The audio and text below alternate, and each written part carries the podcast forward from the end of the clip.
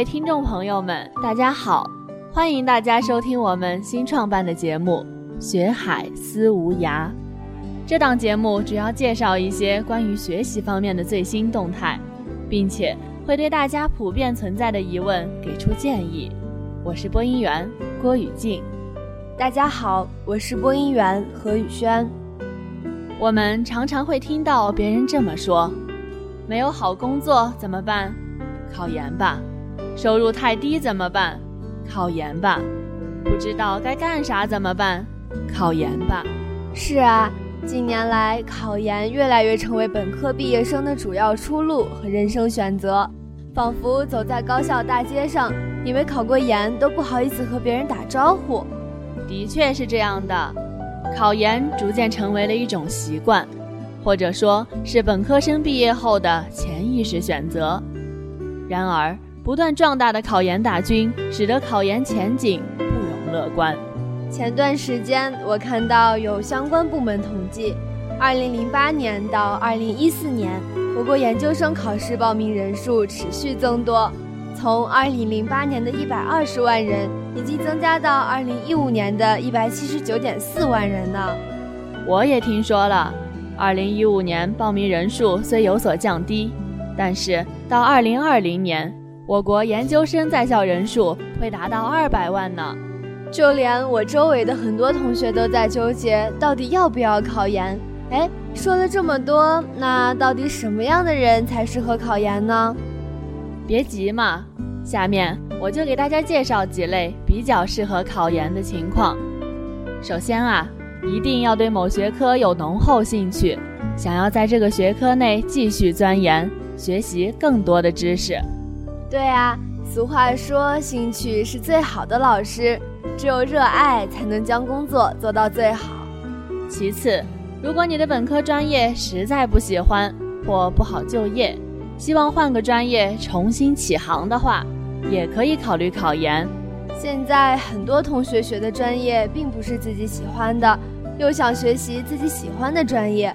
如果是这种情况的同学，考研也是一个不错的选择哦。最后一个就是，理想的工作要求有研究生学历，或者想换个城市寻找机会，但又不太想冒险的。考研也是一个比较适合这样同学的机会。那考虑考研的同学们，你们听到了吗？根据刚才我们说的比较适合考研同学的条件，大家可以参考一下，然后再做决定。对呀，千万不要盲目跟风，然后做出不适合自己的决定。是啊，我们也根据一些专家的看法，整理了考研和就业各自的优缺点。可以给大家提供一些比较。那考研的优势主要有哪些呢？目前看来，大学本科毕业生的就业形势还是不容乐观。不过，考研能够暂缓就业压力，扩大就业门路和增加就业砝码。是这样的，考研是提高学历和自身能力的一种方式，便于以后有更大的发展空间。同时，考研也是很多学生对自己感兴趣专业的进一步深造。是的，读完研究生能够让我们更有机会得到更好的工作，也提高了我们自身的品味。再有能力的人都需要时机，但是如果时机来了却没有能力，也只能叹一句遗憾了。所以啊，趁时机未到，一定要继续努力呀。其实就业也有就业的优势，随着研究生数量的增加，对于一些企业，研究生早已不再奇货可居了。有些企业在招聘的时候会更愿意招聘本科毕业生，因为一方面本科生的薪资要求要比研究生要少得多，另一方面企业会提供上岗培训，本科生比研究生要年轻，更有潜力可以挖掘。而且呀。如果找到比较理想的工作，工作后依然可以考研或是深造，是这个道理。就业后，通过和社会正面的接触，让自己学会更成熟的思考问题，更清楚地了解社会的发展方向和需求，更明确地知道自己想要什么，也可以好好的审视一下自己，做一个人生职业的规划。只有这样做出的选择，才值得自己花费三年时光重返校园。说了这么多优势，我都想考虑一下这个问题了，到底是考研呢，还是就业呢？其实考研也有一些劣势存在的，虽然一直都在扩招，但是每年报考的人数也在剧增，录取人数并没有多大的提高，而且复习考研差不多需要一年的时间呢。而在这一年中，又是找工作的黄金时间，如果两线作战，既要找工作，又要准备考研，这是很难兼顾的。听你这么一说，我也发现了。虽说考研能暂时避开找工作，但是研究生毕业之后还是一样要面对找工作呀。两三年后再就业的形势可能就不同了，会有什么样的变数，谁也无法预测。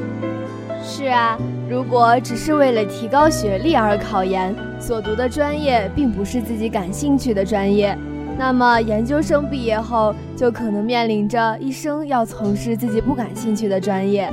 其实考研还得考虑到两个变数：考上与考不上。如果考上了，当读研的人数增长时，尤其像现在这样迅猛增长时，可能毕业后的竞争激烈程度会更大。那么读研的效果可能会因为读研人数多而有所折损。如果考不上，那么此时再去找工作，机遇可能会减少了许多。一些专业研究生毕业后竞争力还不如本科生呢，比如说新闻专业，出来无非是在新闻媒体工作，做新闻靠的是人缘好、关系广、消息灵、脚头勤。在这方面，读本科时的同学经过三年的实践，比研究生可强多了。而且许多报社根本不在乎你到底是不是研究生毕业。那这么说的话。还是直接就业的选择好一点吧。就业也不止只有优势没有劣势。如果现在选择就业，单单一个本科学历含金量实在不是很高，能否成功的敲开你想去的用人单位的大门，还是一个很大的问题。是啊，有时候即使找到了一份工作，在职业的生涯中也可能会因为学历而在发展上受限，最后也许还是要选择考研。不止在找工作上受阻，工作后还会遇到很多的变数，工作的压力、生活的压力，对于考研也就更加的困难了。错过应届时考研研究生的机会，工作之后要考研究生，通常都要辞职才能考得上，而且时间也远远没有应届时那么多，其他麻烦事儿也多。如果不辞职考研，大多都考的是那些冷门的、竞争不激烈的专业，或者本来就是不太喜欢的本专业，和应届时可以选择的专业是有很大差距的。考研和就业都有优势和劣势，说到底，考研也好，就业也好，其实如何选择还是在于自己。如果你已经坚定了自己想要考研的心。